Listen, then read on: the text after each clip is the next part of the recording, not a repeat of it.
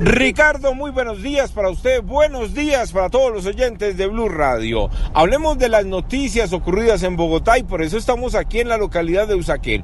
Este es el barrio El Berbenal, calle 187 con 19, a contadas dos calles de la autopista norte, donde hace pocos minutos se registró un accidente de tránsito. Se dice que al parecer un hombre fue arrollado por un furgón, quedó gravemente herido en la mitad de la vía, pasó otro carro minutos después, al parecer no se percata de la presencia de este sujeto, vuelve y lo arrolla, pero esta vez queda atrapado debajo del vehículo.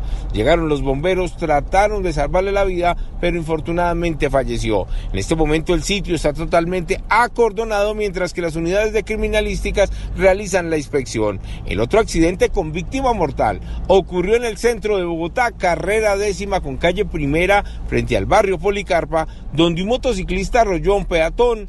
La persona fallece ahí, en ese mismo punto, sentido norte-sur de la vía, mientras que el motociclista que resultó lesionado fue remitido a un centro asistencial. Nos vamos para Fusagasugá, donde la policía en las últimas horas capturó a dos hombres y a una mujer que se hacía llamar la banda de los del parque.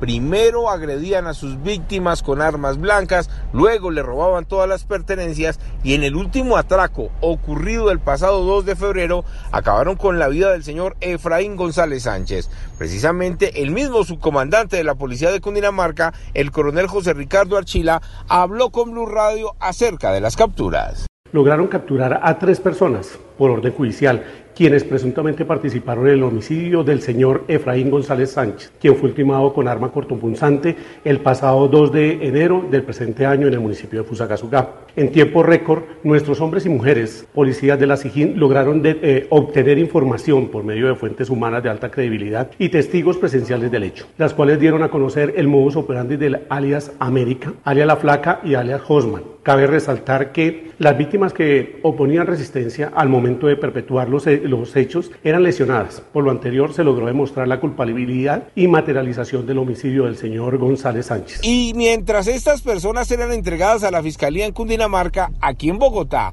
en la localidad de Suba, retuvieron a tres delincuentes que estaban instalando láminas en diferentes cajeros del norte de la capital del país. Retenían el dinero de los cajeros, luego llegaban, lo retiraban, pero por fortuna en esta oportunidad la policía los sorprendió con más de 10 la mitad de ellas instaladas en los cajeros y ya las tres personas están siendo judicializadas en la URI de Palo Quemao. Eduard Porras, Blue Radio.